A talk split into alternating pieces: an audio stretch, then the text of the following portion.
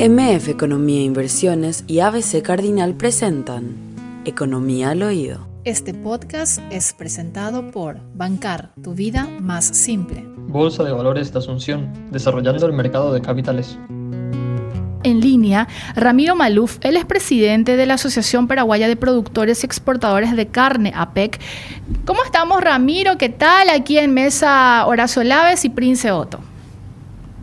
Hola Prince, ¿cómo estás? Horacio, un gusto saludarles y muy contento de poder estar de nuevo con ustedes, con la audiencia y, bueno, poder compartir eh, estos minutos con ustedes. Gracias Ramiro por tomarte este tiempo en un sábado y tengo entendido en plenas vacaciones, pero la entrevista amerita justamente hablar contigo. Antes de empezar justamente esta nota, Ramiro, como que asumiste hace meses la presidencia de la APEC.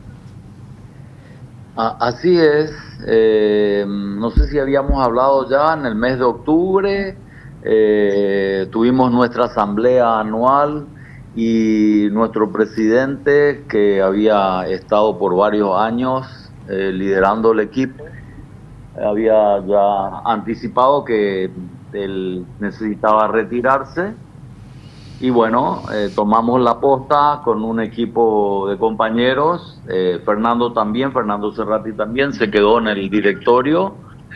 Y, comenzamos a trabajar. Teníamos muchas cosas pendientes que veníamos ya haciendo con, en la presidencia de Fernando y seguimos en eso, seguimos trabajando, tenemos ya proyectos importantes para el año 24 y esperamos poder colaborar con la economía del país, con la economía del productor especialmente y también con, con, todo, con todo lo que hace referencia a la economía paraguaya. Hay que entender de que el sector nuestro, el sector del agronegocio en Paraguay es extremadamente importante. Había leído justo un comentario del ministro de Economía eh, haciendo referencia a informaciones que nosotros estábamos ya proveyendo de que la economía, las exportaciones paraguayas son el 74% de las exportaciones paraguayas del año 23 fueron del agronegocio.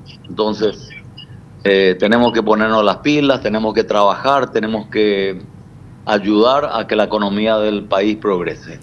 Ramiro, con respecto a cómo fue el desarrollo del sector ganadero y que justamente es el que te compete y por el cual te estamos llamando.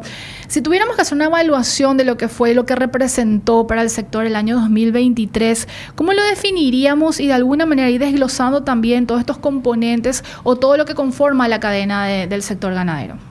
Bueno, ya en el, ya en el mes de septiembre, Prince, nosotros veníamos alertando eh, eh, como que habían luces amarillas prendidas en el tablero, eh, de que veníamos rezagados en las exportaciones con relación a lo que había sido el año 2022, que realmente fue un año excepcional, un año muy bueno, y veíamos con, con preocupación eso, que finalmente terminó cumpliéndose tal como nosotros decíamos. Tal vez no el extremo que estábamos en, en septiembre, más o menos, que teníamos como 300 millones de dólares menos de exportaciones.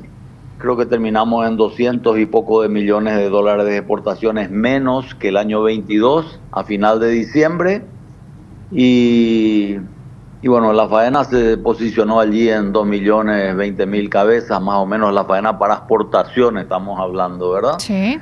Y, y bueno, eh, fue un año fue un año duro, fue un año eh, yo diría que para la industria fue bueno, para el productor fue un año difícil, un año de altibajos, donde tuvimos eh, momentos, de, momentos muy complicados de precio especialmente, eh, donde, donde inclusive el ganado de exportación, el que se usa como referencia siempre es el precio de novillo eh, o de toro, digamos.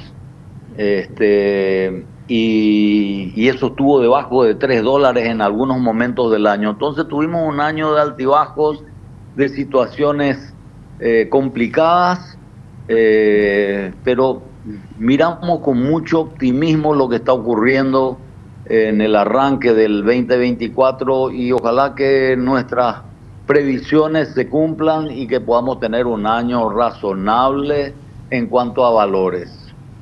Necesitamos, eh, necesitamos recuperar el rezago que han tenido los productores en los últimos años, el productor ganadero especialmente, y, y esperamos que los precios acompañen. Tenemos muy buenas expectativas la apertura del mercado americano nos da así unas señales muy agradables.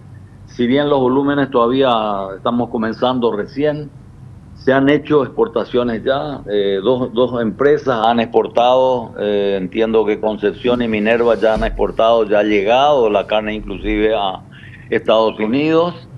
Y bueno, podemos podemos decir que eso nos ha dado una señal de, compromiso y seriedad con el mundo que nos va a permitir comenzar a mirar otros mercados de una manera diferente, de una manera más competitiva.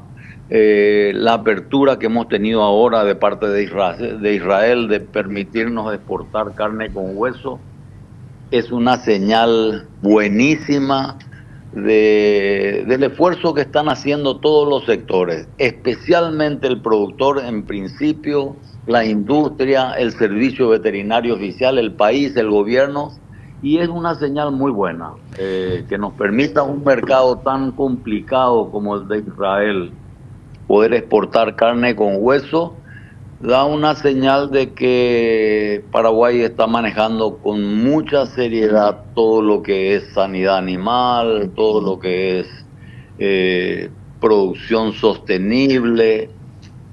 Podemos mirar con mucha con mucho optimismo esto que está ocurriendo. Ramiro, acá la gente consulta en el WhatsApp justamente de la radio sobre esto que también estabas mencionando y que fue noticia de hecho en las últimas semanas, sobre la apertura de, la, eh, de un nuevo mercado, como el que mencionaste, pero de carne con hueso. Y la gran pregunta, ¿eso va a influir o no va a influir o incidir en los precios a nivel local? Mira, Prince, yo te había explicado, creo, en la, en la última vez que tuvimos una conversación al aire, de una situación puntual que tuvimos el año pasado, donde se ratifica lo que siempre nosotros decíamos. Conforme más se faena para exportación, más carne queda para el mercado doméstico, más cortes del mercado doméstico quedan. Entonces, este, eh, lo que ocurrió en septiembre, voy a ratificar de vuelta lo que te había dicho, en septiembre tuvimos una caída enorme de faena por cuestiones logísticas, por cuestiones de mercado, por cuestiones de mercado especialmente, que hicieron que se faenaran 100.000 cabezas menos. Eso significó que hubieran 200.000 planchas de costillas menos en el mercado, además de todo el puchero.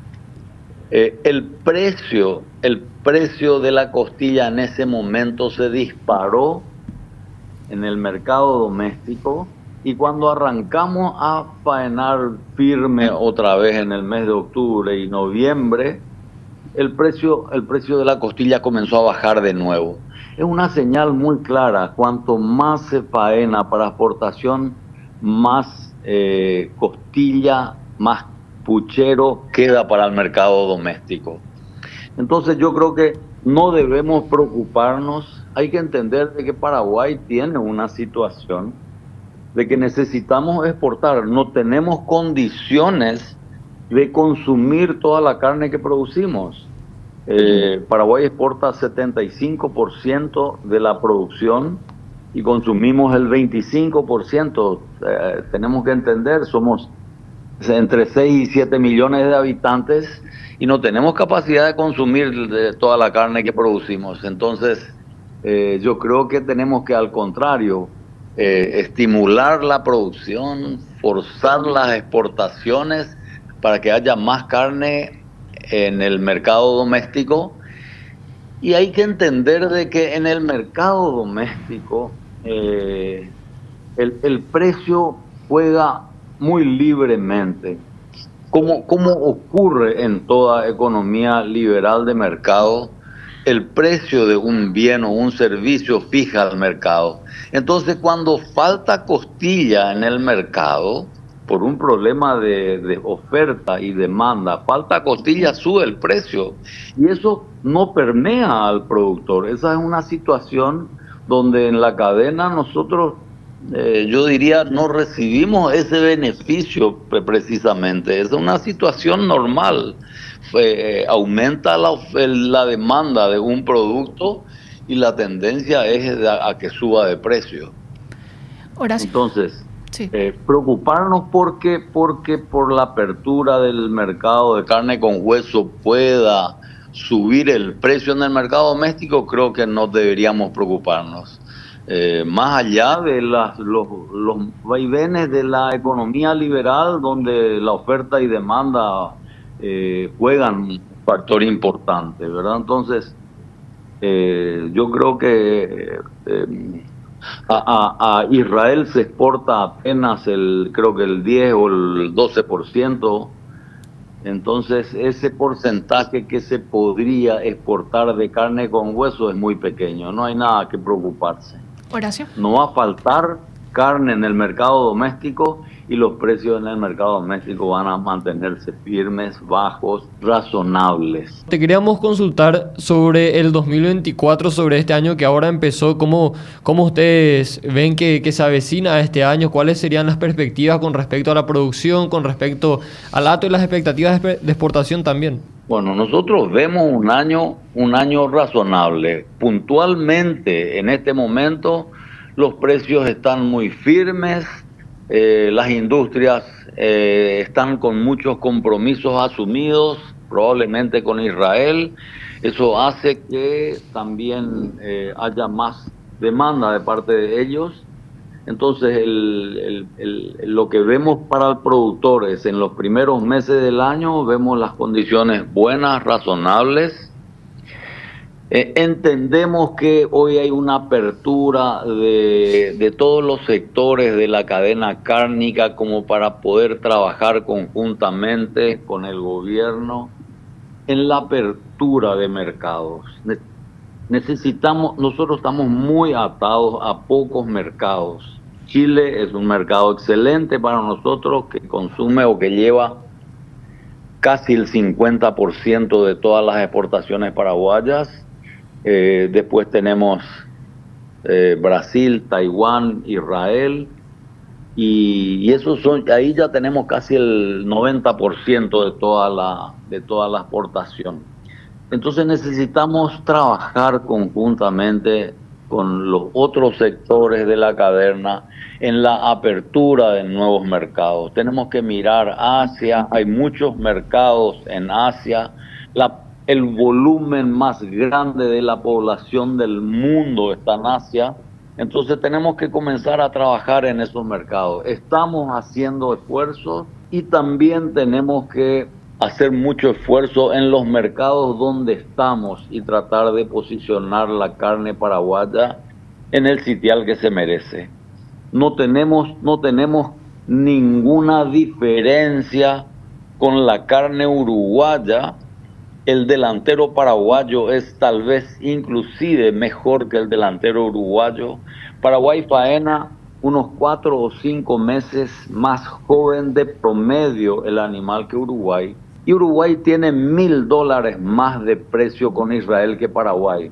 Por el simple hecho de que no tenemos mercados. Entonces a Paraguay sí le pueden presionar para que los precios estén bajos, lastimosamente. Entonces, el gran esfuerzo tenemos que hacer en tener más mercados abiertos. Ramiro, a modo de recapitular y de remarcar más, porque caen varios mensajes aquí de la audiencia y la manifestación de preocupación, por supuesto, sobre la, el nuevo, la nueva apertura del mercado y cómo podría incidir en el precio de la carne a nivel local. A modo de remarcar nomás, decías de que no va a tener incidencia y que de alguna manera va a seguir la dinámica de lo que es la oferta y la demanda dentro del mercado. Así es, eh, eh, es conforme más faenemos, más carne va a haber en el mercado doméstico. Si faenamos 150 mil cabezas por mes, hay 300 mil planchas de costilla en el mercado doméstico. Si faenamos 100 mil, hay 200 mil. Entonces esa diferencia es significativa. No, no, hay, no hay nada que preocuparse, al contrario. Eh, yo creo que tenemos que eh, hacer todo el esfuerzo para que Paraguay pueda volver a crecer en el rebaño ganadero.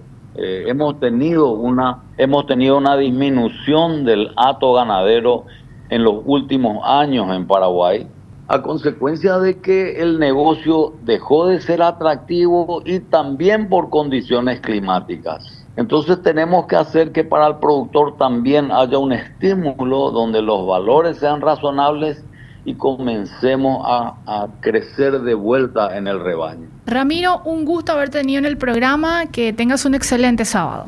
Igualmente, muchas gracias, Prince Horacio, que estén bien, saludos para la audiencia y a las órdenes en cualquier momento.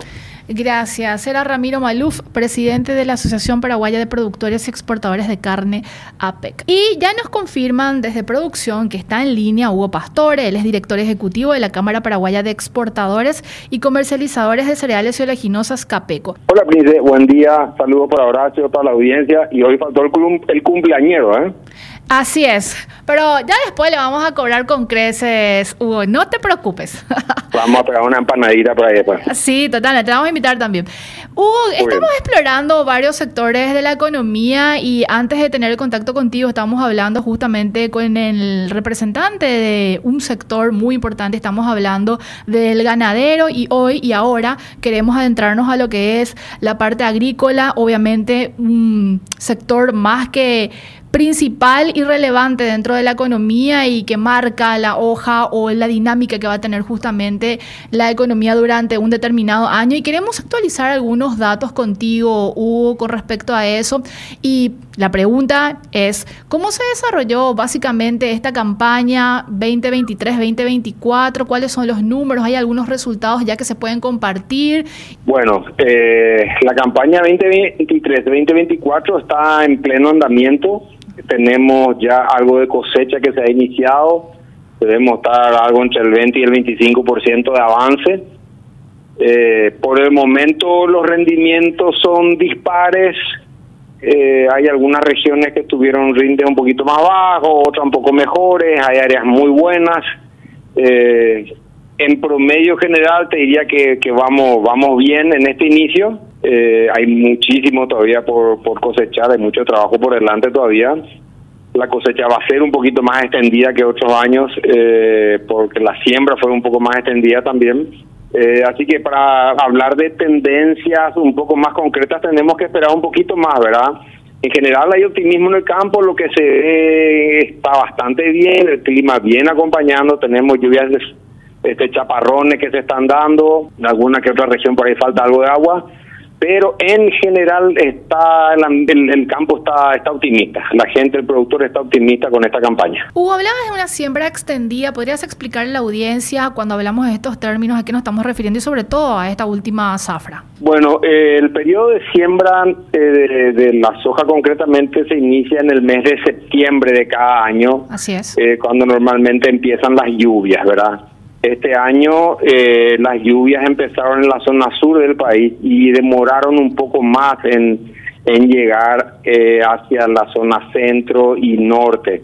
Entonces eh, tuvimos inicio de siembra en, en Itapúa, Misiones, allá por inicio de septiembre, Alto Paraná Sur, pero para luego continuar en Caguazú, Alto Paraná Norte, Canindeyú y San Pedro, se atrasó un poquito y, y Guanamambay también eh, porque las lluvias no llegaban y, bueno, eso los trabajos de siembra se terminaron de realizar ahí por finales de octubre más o menos, que es época de siembra normal, no es que la siembra se haya hecho fuera de época, es una época normal de siembra, solo que muchas veces hemos tenido periodos de siembra de, de 30 días y bueno, este año se, se extendió un poquito más, ¿verdad? Hubo esta campaña 2023-2024 se proyectaba que la cosecha iba a ser superior a las 10 millones. Hoy estamos hablando de números de números menores a, a ese 10 millones o cómo están siendo las perspectivas de cosecha para esta campaña. Bueno, nosotros de Capeco, una vez que, que, se, se,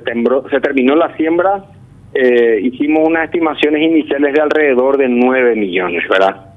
Luego cuando vimos que se desarrollaban bien los cultivos, que llegaban las lluvias y haciendo monitoreo de campo, vimos que bueno, que de repente eso podría ser algo mejor. Preferimos ser cautos todavía, hemos escuchado números de, de inclusive 10 millones y, y un poquito más también nosotros creemos que, que la zafra de verano podría estar en el orden de los 9 millones y medio y luego veremos también la zafriña si eventualmente nos permitirá superar los 10 millones de toneladas, ¿verdad? Eh, que realmente si estamos en esos en esos números tendríamos un año un año bueno, ¿verdad? Sin ninguna duda, ¿verdad?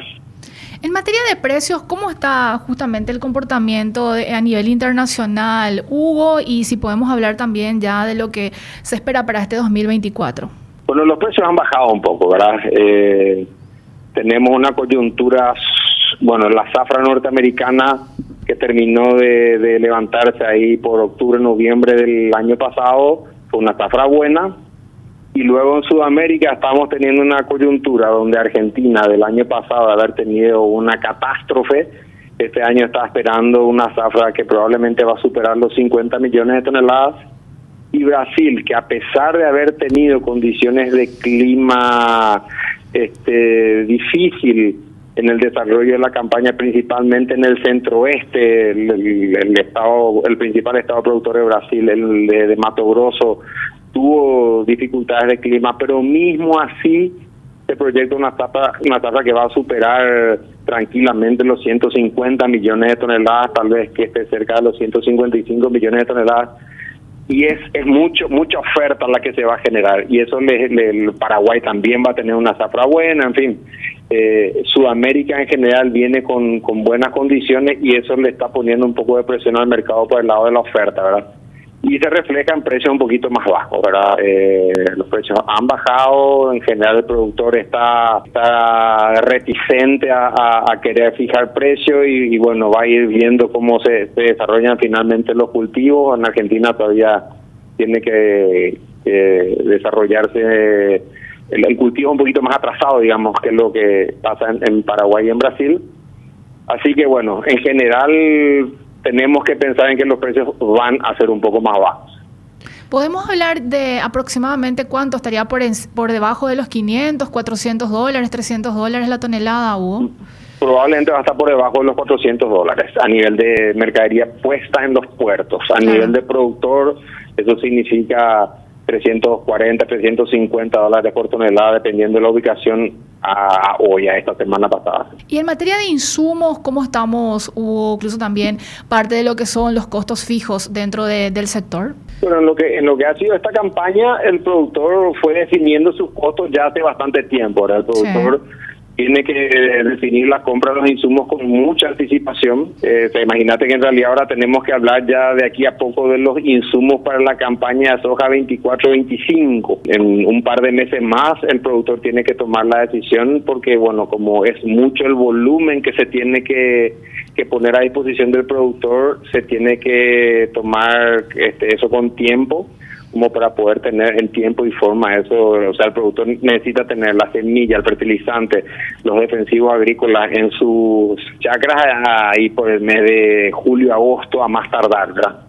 Entonces, la campaña pasada, los, los insumos habían bajado este, con relación a la campaña anterior, esa tendencia se mantiene para esta próxima campaña, iremos viendo, ¿verdad? Ahora cuando se empiecen a comprar los insumos, pero en general para lo que había sido esta campaña que está entrando en su recta final, los insumos habían bajado un poquito. Te queríamos consultar también cómo vos ves que, que está haciendo este, este comportamiento de los envíos a través de la hidrovía, a través de este también conflicto que se suscitó en el, en el tramo Santa Fe Confluencia, ¿cómo viene alterando eso y, bueno, el comportamiento de la hidrovía en general con respecto a la exportación de granos? El río Paraguay hoy está con una baja estacional, si bien desde Villeta al sur las condiciones de navegación son, son razonables, en la zona norte tenemos todavía algunas dificultades, estamos monitorando lo que es el comportamiento del río en la zona del, del Pantanal, en la naciente del río Paraguay y de a poquito empieza a subir, pero bueno, todavía muy tímidamente, ¿verdad? El río Paraná, por otro lado, está teniendo agua, que hemos tenido innumerables problemas en otras campañas. En este momento estamos teniendo buen nivel de agua, ya se está cargando en puertos este, de, las primeras cosechas, ya se está cargando.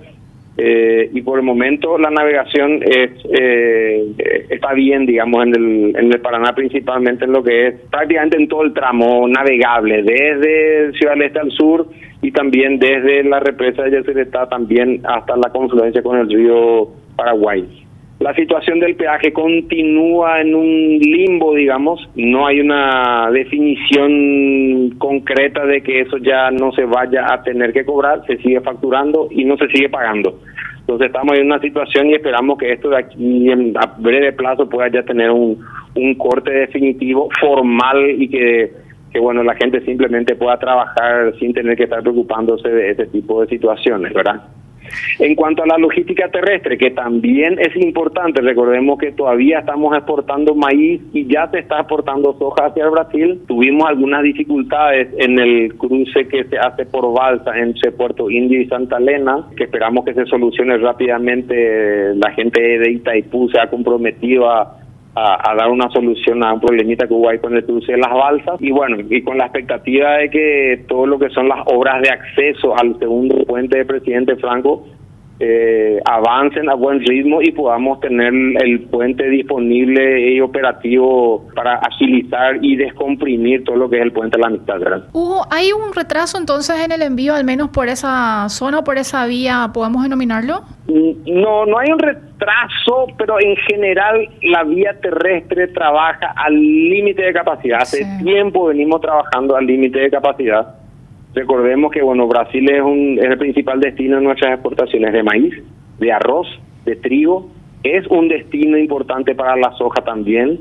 Hoy ya se está yendo soja de la cosecha nueva a, este, a Brasil. Recordemos que bueno, el, las dos últimas campañas fueron atípicas porque en la última Argentina tuvo un quiebre de producción muy grande y en la anterior nosotros tuvimos la sequía, ¿verdad? Pero anteriormente a eso Brasil se llevaba más o menos el 12-13% de nuestras exportaciones, lo cual es un número muy interesante también, ¿verdad? Si tuviéramos que hablar también de otras zonas de producción, Hugo, que están de alguna manera cobrando mucha fuerza, ¿cuál podemos mencionar? Eh, ¿Hay nuevas, hay nuevas inversiones o nuevas potencialidades en estos puntos geográficos? ¿Podemos hablar también del Chaco paraguayo en este sentido? creo que en general vemos en, en San Pedro, parte de Concepción, vemos alguna cosita en Amambay, eh, Casa Pa todavía, vemos en Guairá, tímidamente Paraguarí, cambios de producción ganadera hacia la agricultura, ¿verdad? Migración de la ganadería a agricultura, algo que ya se ha dado en, en el pasado. Caguazú creció mucho de esa manera, San Pedro ya ha crecido mucho de esa manera, el Chaco también está creciendo de esa manera, ¿verdad? Donde en regiones donde las pasturas necesitan ser renovadas, este, se hace un cambio de, de, rubro de producción, se pasa de pasturas a agricultura por un tiempo y luego eventualmente se regresa otra vez hacia pasturas para ganadería, ¿verdad? Ese fenómeno se está dando en el caso de la región oriental, digamos, hay más conocimiento respecto al comportamiento de las variedades, de las plagas, enfermedades, periodos de siembra y cosecha, y en el Chaco todavía estamos, este, se está desarrollando, se está aprendiendo, eh, pero ya ha crecido muchísimo, ha crecido muchísimo. Hay una expectativa de siembra muy importante para esta campaña. Las lluvias vienen un poquito atrasadas, eh, en el Chaco, pero hay una, una intención y una expectativa muy interesante respecto a lo que fue la campaña anterior. Hugo, con respecto al nivel de comercialización, de repente ya los contratos comprometidos o ya asumidos, y queríamos saber un poco cuál es tu opinión o, qué se está viendo en el sector con respecto a este compromiso de la comercialización ya de nuestros granos. Cuando el productor, eh, lo que les decía antes, cuando el productor eh, define los insumos que va a utilizar, él normalmente con su proveedor y financiador, él compromete volumen de mercadería que tiene que entregar. El, el sistema funciona de una manera eh, muy sencilla en ese sentido, porque el, el dinero del productor es su producción. Entonces él compromete volumen y él tiene la libertad de fijar el precio en el momento que él considere que ese precio es bueno para lo que él está esperando. Entonces, es cierto que tenemos un compromiso de volumen amparando los costos de producción, pero la fijación de precio todavía va despacito, digamos, va, va, va demorada, porque como lo, lo que les explicaba antes, los precios han ido bajando, el productor está reticente a fijar ese precio eh, con la expectativa que pueda haber algún tipo de, de cambio en esta tendencia que se está dando ahora, que bueno, en la medida que, que van avanzando las, los cultivos en Sudamérica y se va confirmando la tendencia que las zafras van a ser buenas, es menos probable que se dé ese cambio en este en esta tendencia de precios. Gracias, Hugo. Era Hugo Pastore, director ejecutivo de la Cámara Paraguaya de Exportadores y Comercializadores de Cereales Oleaginosas, CAPECO. Este podcast fue presentado por Bancar, tu vida más simple. Bolsa de Valores de Asunción, desarrollando el mercado de capitales.